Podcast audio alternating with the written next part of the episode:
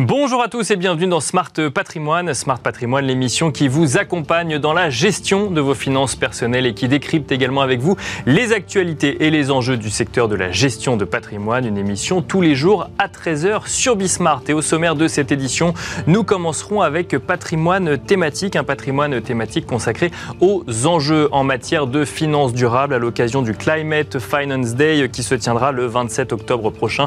Nous aurons le plaisir de recevoir pour cela dans quelques quelques instants sur le plateau de Smart Patrimoine, Pauline Becquet, directrice générale de Finance for Tomorrow. Nous enchaînerons ensuite avec Enjeu Patrimoine, un enjeu patrimoine consacré euh, à l'investissement durable également. Euh, nous nous demanderons euh, avec Alexandre Garel, chercheur en finance chez Audencia Business School, mais aussi avec Yvan Chaleil, membre du directoire de la NEF, comment développer l'investissement durable. On se retrouve tout de suite.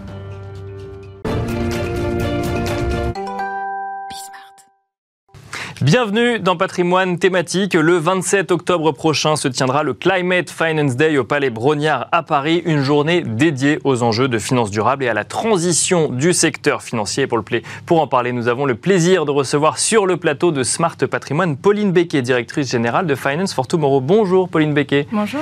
Bienvenue sur le plateau de Smart Patrimoine. Euh, donc on l'a annoncé euh, en introduction, euh, nous allons assister à une nouvelle édition du Climate Finance Day.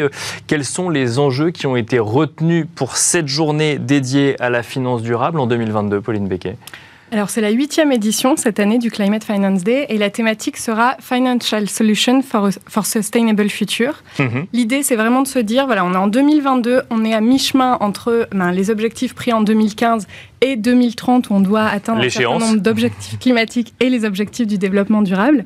Euh, donc on en est où euh, Et c'est vraiment de faire à la fois un, bilan de là où on en est et donc le constat qu'il faut accélérer. Hein, on le sait, on n'aura pas besoin de cet événement pour savoir qu'il faut accélérer. Mais aussi, du coup, de mettre en avant les solutions qui vont permettre justement cette accélération, qui peuvent passer à l'échelle et qui peuvent euh, vraiment être game changing en fait pour, euh, pour favoriser à la fois l'atténuation et l'adaptation au changement climatique. Donc, sans, dévoiler tout ce qu'on va, tout ce qu'on va pouvoir voir dans le Climate Finance Day, il existe des solutions aujourd'hui pour accélérer? Alors en tout cas, les acteurs euh, cherchent à développer euh, des, solutions et il y a des innovations qui existent euh, et qui se mettent en place. Nous, on va essayer autour des différentes tables rondes justement de, cibler les différents sujets pour voir comment on peut accélérer. Donc on aura par exemple une table ronde sur la finance à impact. On aura aussi une table ronde sur les engagements net zéro, comment justement comment ça se traduit concrètement. Bien sûr, euh, Une fois qu'on a pris tous ces engagements l'année dernière, qu'est-ce que ça veut dire dans le day-to-day business? On aura une table ronde sur la finance climat, puisque c'est un des gros enjeux de la COP. On, se situe à quelques jours euh, de, la COP euh, euh, à propos. On veut vraiment mobiliser et entraîner tout le secteur pour, la COP 27. donc on parlera de la finance climat. alors un mot pour ceux qui nous écoutent quand même de ce que c'est que la finance climat? Alors la finance climat ce sont des engagements qui ont été pris depuis la COP à Copenhague. Bien sûr. sur les 100 milliards que les pays développés doivent apporter aux pays en développement, justement pour atteindre ces objectifs euh, du changement climatique. Et ces 100 milliards promis, on n'y est pas en fait. Donc justement. Et on en est loin aujourd'hui Ou je, lisais que ça pouvait aller, ça, on y serait peut-être en 2023 par exemple. C'est. Euh, Alors c'est ce qu'on se dit. En tout cas en 2021, on n'y était pas. D'accord. Euh, on aurait dû y être. en octobre 2022, on n'y est toujours pas. Normalement, c'est chaque année en fait. Oui, hein, donc, oui c'est ça. Oui, c'est ça. C'est 100 milliards par an. on prend du retard. Oui, c'est ça. Donc chaque année, on prend du retard sur sur ces objectifs. Donc oui, on espère qu'on va y arriver. En tout cas, c'est une des priorités, notamment de la COP à venir. Donc on espère qu'il va y arriver. Et on trouvait ça important aussi euh, aussi d'en parler, voilà, pour, pour euh, montrer aussi ces perspectives, parce que dans ces enjeux de finances durables, la géographie est importante. Hein, des, engagements qu'on peut prendre euh, facilement sur le charbon, par exemple, en Europe ou en France, oui, bien sûr. Bah, c'est pas la même chose dans les pays en développement qui, eux, ont des besoins voilà, pour, pour se développer. Donc toutes ces thématiques-là, on va chercher à, les adresser. Oui, parce que je, je, regardais un petit peu le programme, il y, y, a un sujet qui est en plus complètement d'actualité, que ce soit dans les pays développés ou dans les pays en développement, c'est euh, cette idée de réconcilier nos besoins en énergie avec la transition énergétique et euh, effectivement se dire que euh, est-ce que est-ce qu'on continue à se chauffer au charbon ou est-ce qu'on arrête de se chauffer le temps qu'on n'a pas trouvé une autre manière de se chauffer Est-ce qu'on continue ou non de financer ce, type d'activité? C'est vraiment une, vraie question parce que si on veut atteindre les objectifs climatiques, on sait qu'il faut sortir du charbon en 2030 ou 2040 selon la zone géographique. Et on sait qu'il faut réduire drastiquement les énergies fossiles. Pour autant, on voit bien avec la crise énergétique qu'on ne peut pas arrêter de financer le fossile du jour au lendemain. Enfin, sinon, déjà qu'on va avoir des blackouts cet hiver. Bien sûr.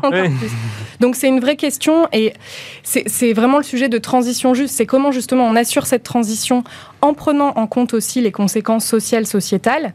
Euh, mais pour autant, ça ne doit pas être un argument pour ne rien faire. Il faut avancer. Et donc, il faut se mettre d'accord sur quelle est la trajectoire de sortie. Et ça, on a vraiment besoin d'accélérer dessus. Euh, et donc, justement, on va en parler au Climate Finance Day. Il y aura une table ronde qui, qui sera consacrée à cette thématique. Comment est-ce qu'on arrive à maintenir ces objectifs de transition énergétique dans un contexte où euh, bah, c'est hyper rentable d'investir dans le pétrole en fait. Oui, bien sûr. Et où on a besoin du pétrole pour se chauffer ou pour se déplacer aujourd'hui. Et l'idée, c'est de plus en avoir besoin demain, mais on en a encore besoin aujourd'hui. Et donc pour ça, il faut vraiment qu'on définisse des trajectoires en fait, et qu'on ne regarde pas juste euh, au jour le jour, mais qu'on soit clair sur là où on veut arriver. Euh, euh, à l'avenir et dans un avenir assez proche. Et alors justement, si on se pose la question de, la trajectoire ou euh, de, comment développer ou encore plus ou accélérer sur le sujet, est-ce que la réglementation peut venir aider parce qu'on aurait figé finalement une trajectoire, la réglementation figerait la trajectoire pour le secteur financier? Alors, je ne sais pas si euh, c'est une trajectoire d'abord pour le secteur financier. Ça ne marche pas que pour le secteur financier. Oui, c'est vrai. Il faut le faire d'abord pour l'industrie, en fait. Mais disons que le secteur financier a le pouvoir de, financer ou non. Euh... Je, je, pense que la réglementation aide à accélérer. Mais là, on voit bien, il y a eu tout un plan d'action finance durable de la Commission européenne. Euh, il y a plein de choses qui sont sorties. Les, les acteurs euh, sont vraiment en train de de subir, on va dire, enfin, d'absorber euh, toute cette euh, réglementation et d'essayer d'avancer à marche forcée pour y répondre. Euh, pour autant, très honnêtement, je ne suis pas sûre qu'une fois que toute cette réglementation qui est très axée sur la transparence soit en place, on est accéléré. Je pense que ça va aider. Mais voilà. Donc, est-ce que c'est la réglementation euh, qui, est le plus, qui est le plus efficace? Je ne sais pas. Ce qui est sûr, c'est qu'on a besoin de la mobilisation des politiques et on a besoin de trajectoires très claires des États. On voit bien ce qui se passe aux États-Unis euh, avec le Texas, la Louisiane, qui refusent en fait de, travailler avec des acteurs financiers parce qu'ils sont trop engagés en matière de changement climatique. Ça, c'est un vrai problème. Enfin, je veux dire, on peut pas. Euh, les, les, acteurs financiers, ils sont pris entre deux feux. À la fois, ils, on leur reproche de ne pas avancer assez vite euh, en France et en Europe. Et, on leur reproche dans certains États, on leur reproche d'avancer. Exactement. Donc il faut rester, euh, enfin c'est dur, mais il faut rester, euh, il faut garder ses engagements, il faut les tenir et il faut y aller. Mais pour ça, on a besoin des États et on a besoin d'engagement politique très clair sur les trajectoires euh, de, sortie. Donc on a besoin des politiques parce qu'effectivement ce, ce, sujet euh, de, réglementation et donc de transparence, c'est aussi l'idée derrière qu'il y aura euh, la pression de l'épargnant final qui comprendra dans quoi il investit et que mécaniquement la loi de l'offre et de la demande évoluerait vers un peu plus, encore plus de d'investissement durable ou, ou, socialement responsable. Alors il y a cette idée-là. Je pense que l'idée de la réglementation sur la transparence, c'est aussi surtout d'éviter le greenwashing. de savoir dans quoi on investit. Il y a quand même un effet de mode. Après, je, très honnêtement, je pense que les épargnants, ils veulent donner du sens à leur épargne. Mais s'ils n'ont pas des produits qui sont aussi rentables, oui, c'est tout le sujet. Donc tout le sujet, c'est justement de développer l'offre pour avoir des offres de produits qui répondent à la fois à ces objectifs climatiques, ces objectifs euh, environnementaux, sociaux de bonne gouvernance, mais qui soient aussi des produits euh, qui, euh, qui aient une certaine rentabilité et qui permettent aux épargnants aussi de satisfaire leurs objectifs. Donc on a besoin de développer l'offre. Donc je pense que ça ne viendra pas uniquement par la demande, il faut vraiment que les acteurs financiers développent l'offre eux-mêmes, quoi, qu'ils y aillent pour euh, justement entraîner, euh, entraîner les épargnants. Et alors justement pour les, épargnants qui nous écoutent, ou même d'ailleurs pour les professionnels, c'est rentable aujourd'hui de faire de l'investissement durable? Oui, oui, oui, franchement, c'est rentable. Il y a plein d'études qui montrent que euh, l'investissement socialement responsable, c'est c'est aussi rentable que des produits de risque équivalents. donc, bien sûr, il faut comparer des produits comparables, mais il n'y a, pas, il a pas une moindre rentabilité pour l'ISR. Donc, oui, c'est rentable. Après, parfois, sur le climat, c'est un peu plus risqué. Donc euh, voilà. C'est plus risqué, oui, c'est ça. Bah, sur euh, des actifs vraiment verts, euh, Bien sûr, ça peut être moins liquide, plus risqué quand on a moins d'actifs forcément avec lesquels on investit.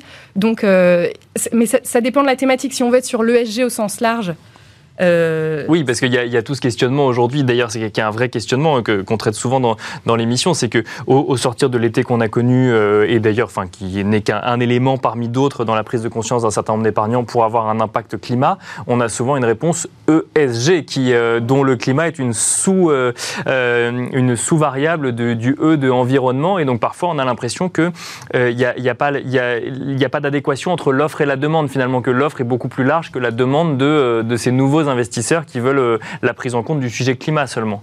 Bah, c'est sûr que, par exemple, si on pense à la taxonomie européenne, donc il y a une réglementation qui fixe quelles sont les activités économiques qui sont vertes, entre guillemets, c'est-à-dire durables sur le plan environnemental, qui répondent aux objectifs de l'accord de Paris. Euh, aujourd'hui, si on regarde l'économie euh, européenne, elle est alignée avec cette taxonomie. Bien sûr. Que 2,5 euh, à 5 de l'économie qui est, qui est alignée. Mhm. Donc, mécaniquement. Et encore, il y a eu beaucoup de débats sur la taxonomie en elle-même pour qu'il y ait ces 2,5 qui soient alignés. Et puis, par ailleurs, je, modère en disant qu'elle n'est pas terminée, la taxonomie. Donc, forcément, comme on n'a pas toutes les activités ni tous les objectifs qui sont déterminés, ça, ça va forcément augmenter. Mais enfin, aujourd'hui, le fait est que l'économie n'est pas alignée. Donc, si on veut investir non pas dans la transition, mais vraiment dans des choses qui sont déjà alignées, bah forcément, l'offre, elle est réduite. Donc, ce qui est important aujourd'hui, c'est de changer nos modèles économiques, de changer l'économie réelle et donc d'investir dans la transition. Et c'est ça qui va être clé vraiment dans les années à venir. C'est comment on investit dans les acteurs qui aujourd'hui n'ont pas d'activité alignée, mais justement, il faut qu'ils transforment très rapidement leur business model. Alors, c'est justement une, une, des questions du moment, euh, est-ce que, et qui anime, je pense, euh, tout, acteur qui travaille de près ou de loin euh, en, en, finance durable ou qui s'intéresse à ces sujets-là, c'est qu'est-ce qu'on fait avec ceux qui polluaient hier, qui polluent encore aujourd'hui et qui demain s'engagent à moins polluer? Est-ce qu'on finance? Est-ce qu'on accompagne la transition? Est-ce qu'on en sort Alors, c'est une vraie question et justement, il va falloir que les acteurs financiers travaillent sur l'accompagnement des entreprises parce que ok, rester investi pour dire qu'on accompagne la transition, très bien, mais ça veut dire qu'il faut que les acteurs financiers, ils, aillent aussi un cran plus loin dans l'accompagnement des entreprises et en tout cas dans les exigences qu'ils ont vis-à-vis des entreprises qui continuent à financer. D'accord. Dans le cadre euh, toujours de la réglementation européenne qui euh, normalise l'information non financière, il va y avoir des exigences de publication de plans de transition. Et donc ça, ça va être très important que les acteurs financiers vraiment regardent l'existence de ces plans de transition et regardent s'ils sont crédibles et euh, que ça conditionne un peu les décisions de continuer à investir euh, ou non. D'accord, donc c'est donc de regarder si les plans sont crédibles et j'imagine de les suivre année après année quand même. Et euh, ça veut dire que si jamais les plans ne sont pas suivis, ça impliquerait des désinvestissements potentiels bah, En tout cas, oui, enfin, ça, faire de l'engagement, ça n'a du sens que si, euh, in fine, on prend une décision euh, de, sortie. Euh, alors après, à chaque acteur de, définir son horizon de temps, mais effectivement, si on demande quelque chose à l'entreprise, si on lui pose des conditions et qu'on juge que son plan n'est pas crédible et que, alors après, il faut voir, il peut y avoir, on peut ne pas atteindre les objectifs parce que le contexte fait qu'il y, a des explications, donc il ne faut pas appliquer bêtement, enfin sortir bêtement des des, entreprises. Mais oui, il faut qu'in fine, on puisse sortir de ces acteurs si, en tout cas, ils n'ont pas mis les moyens pour essayer d'atteindre euh, leurs objectifs. Je rappelle donc que euh, se tiendra le 27 octobre prochain, Pauline Becquet, euh, la huitième hein, édition du Climate Finance Day. Vous avez évoqué le sujet d'accélération. à la huitième édition, vous constatez quand même que depuis la première édition, il y a eu une accélération du secteur financier sur le sujet Il y a eu une mobilisation, mais malheureusement pas assez, pas assez rapide et on est pas encore suffisamment mainstream. Euh, enfin, la finance durable n'est pas devenue la référence. Il faut qu'elle le devienne. Merci beaucoup, Pauline Becquet. Je rappelle que vous êtes directrice générale de Finance for Tomorrow. Merci d'être venue sur le plateau. Merci. Et merci à vous de nous avoir suivis. On se retrouve tout de suite dans Enjeu patrimoine.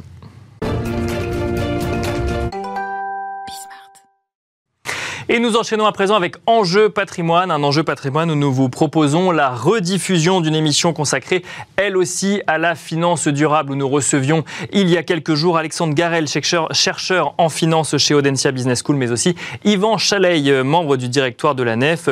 On se demandait ensemble sur le plateau comment développer l'investissement durable. Et d'ailleurs, Yvan Chaleil commençait par nous rappeler le fonctionnement de la NEF et son concept de banque éthique.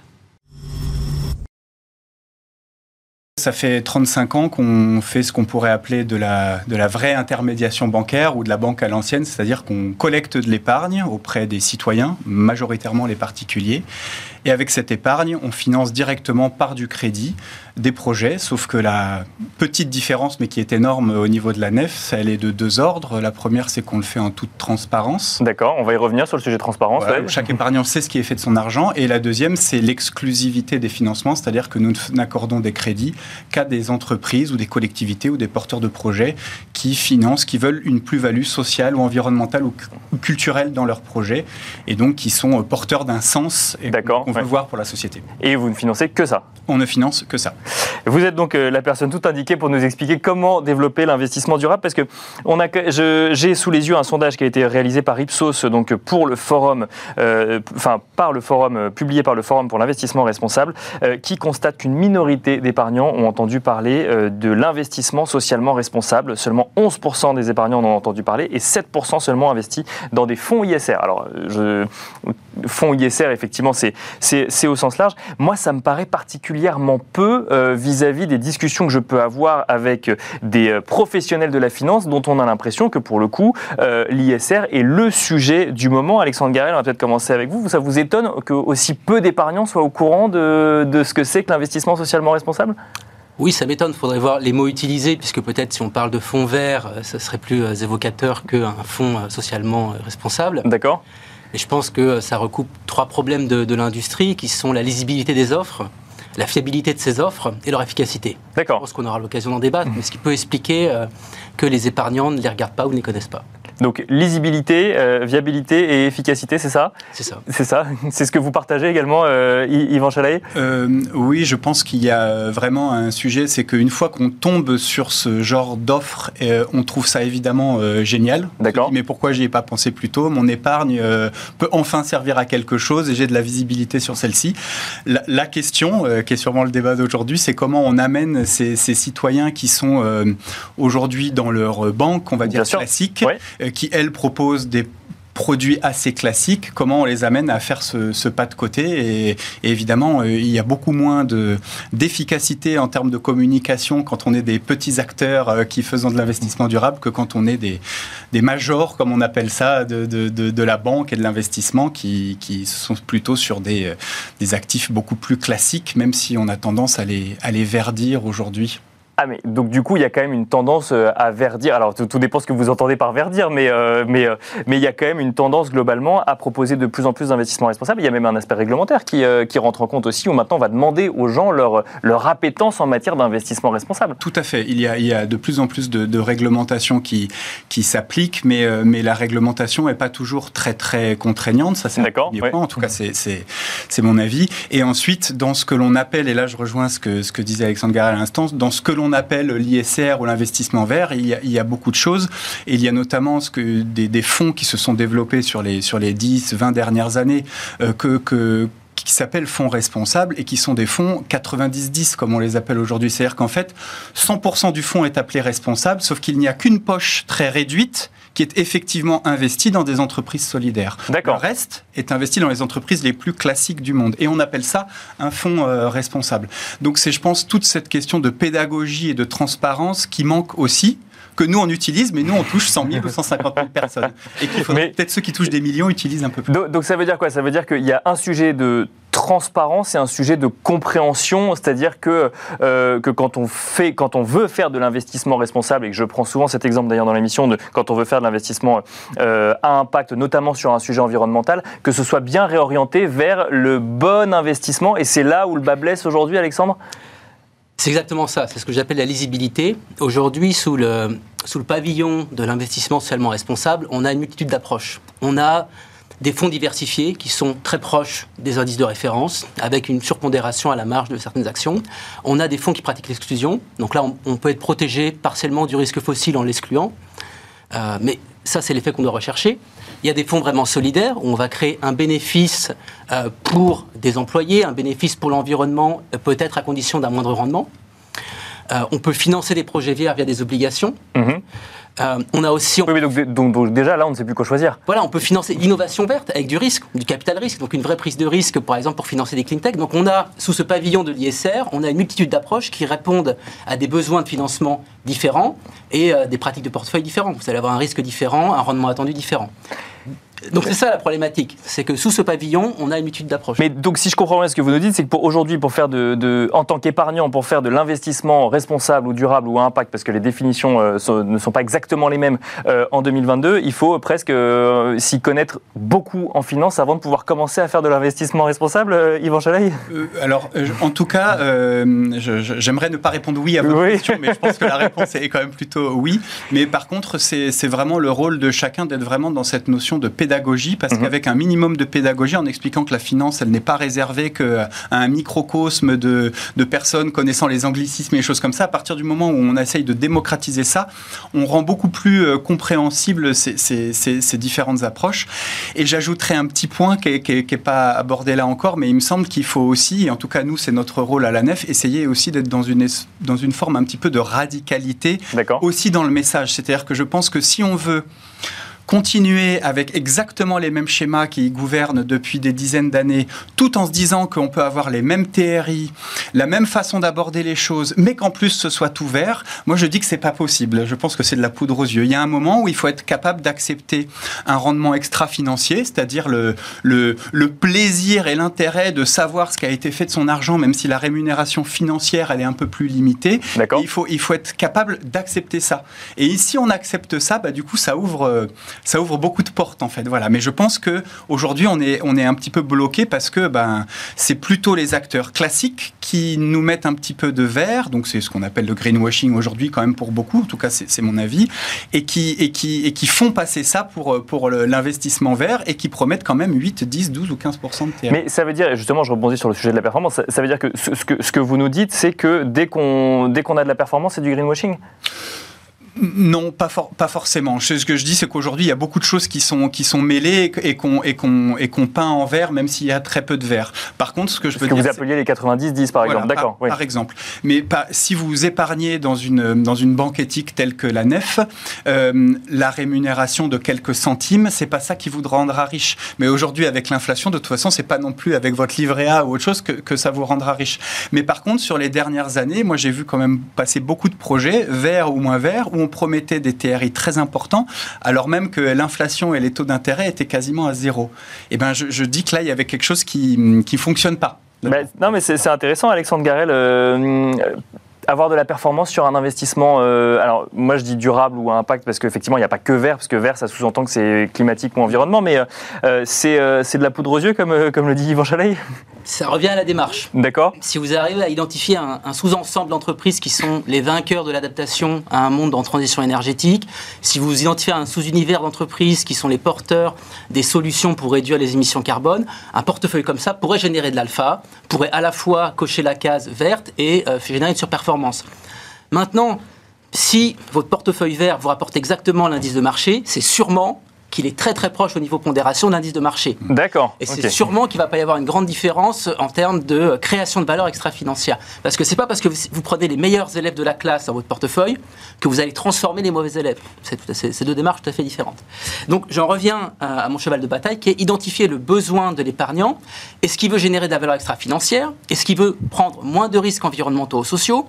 Est-ce qu'il veut essayer de faire de la surperformance? Voilà, ça dépend de son besoin, euh, l'approche qu'il va adopter dans cet univers ISR. Alors justement, moi je trouve intéressant de parler également de, de, comportement d'épargnants euh, avec, euh, avec vous deux. Messieurs, on va commencer avec vous, Alexandre Garel. Vous avez publié plusieurs études sur le sujet. Il y en a une que je trouvais très intéressante, c'est que vous constatez que dans un environnement maussade, pas forcément économique, mais où en tout cas lorsque un épargnant est d'humeur, j'ai envie de dire, triste ou maussade, vous allez peut-être me reprendre sur le terme exact, on est plus enclin à investir dans de l'investissement responsable. Pourquoi? Qu'est-ce qui fait le lien entre les deux? Ah, Alors, je, vais préciser oui, bah, le, contexte. On regarde dans 25 euh, pays différents.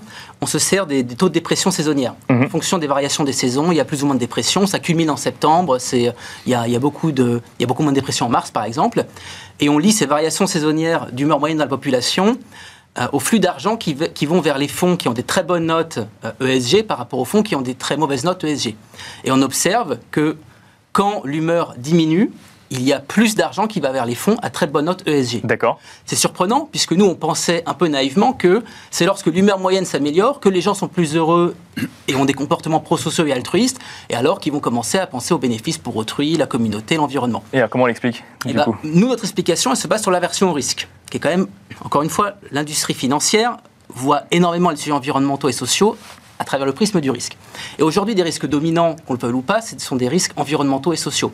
Donc si vous investissez dans des fonds qui ont des fortes notes ESG, vous vous prémunissez euh, risques environnementaux et sociaux. Et donc, nous, notre interprétation. Et donc, il y a un biais psychologique de se dire j'investis pour un, un, demain meilleur, un lendemain meilleur, par exemple Ah non, le, biais, le biais psychologique est le suivant c'est quand vous êtes Mossad, vous avez une vision pessimiste du futur, vous êtes plus averse au risque et vous allez avoir tendance à choisir des produits financiers moins risqués. D'accord. Et il se trouve que dans un univers où euh, le risque environnemental et social devient prédominant, les produits ISR peuvent paraître moins risqués. Hmm. Il y a une autre étude hein, que j'aimerais mentionner très rapidement où vous euh, faites le constat que euh, lorsqu'on est euh, gérant de fonds, tant qu'on n'a pas expérimenté soi-même un impact, mettons, de la transition climatique, pour prendre cet exemple-là, on est moins enclin à faire évoluer ses investissements. Alors, on a fait une série d'études, une sur des dirigeants d'entreprises listées américaines et une autre sur des, gérants de fonds américains.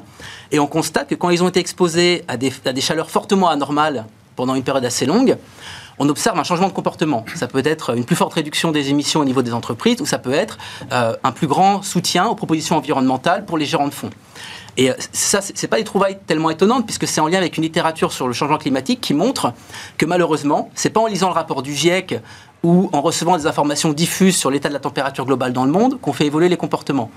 Euh, vivre dans sa chair le réchauffement climatique est un moteur puissant de changement des comportements. Yvan Chaleil, ça veut dire qu'il faut, euh, il faut euh, assister au changement climatique pour faire de l'ISR? Il faut, il faut être vraiment dos au mur, mais, mais, dans sa chair pour que ça, pour que ça change. Bah, J'allais dire, nous, on a une petite chance dans ce petit milieu, mais qui fait peut-être que, quelques centaines de milliers ou un, million de personnes qui sont, euh, qui sont engagées, c'est-à-dire qu'ils n'ont pas attendu justement d'être euh, les incendies de l'été ou des choses comme ça pour, euh, pour vouloir changer le monde ou pour penser en tout cas que le monde doit changer ou être en, transition.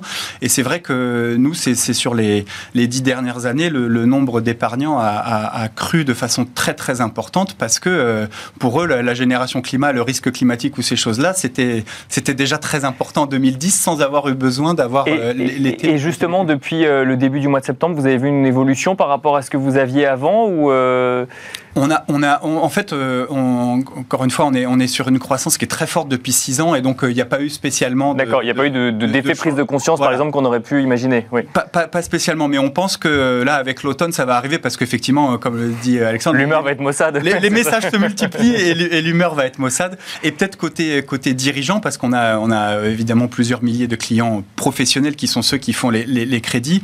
Eux, c'est plutôt, plutôt que l'humeur ou des choses comme ça, c'est vraiment le l'envie d'avoir de, la cohérence entre le projet qui porte et l'argent. C'est-à-dire que quand je porte un projet d'énergie renouvelable, ça me pose un problème que je n'ai aucune idée d'où vient l'argent que j'emprunte et il a peut-être été dans une D'accord, oui, je comprends. Oui, bien sûr. n'importe quoi. Voilà. Donc il y a vraiment cette recherche de cohérence et donc d'aller au bout. Et donc là, il y a moins de fluctuations liées à des, à des saisons ou des choses comme ça. et on finira là-dessus, oui, rapidement. Ouais. Ce, propos, les déterminants qu'on identifie, bien sûr, ils sont de second ordre par rapport aux valeurs morales des personnes, leurs préférences bien politiques. Bien sûr, bien sûr. Euh, voilà, je veux dire, le fait parfois que ça peut donner une bonne image de soi aussi de faire investissements. Voilà, il y a plein de déterminants euh, autres que faire l'expérience dans sa chair du réchauffement climatique. Voilà, donc c'était Alexandre Garel, chercheur en finance chez Audencia Business School, mais aussi Yvan Chaleil, membre directoire de la NEF, qui se demandait comment développer l'investissement durable. Voilà, c'est déjà la fin de cette émission Smart Patrimoine. On se retrouve demain à 13h sur Bismart.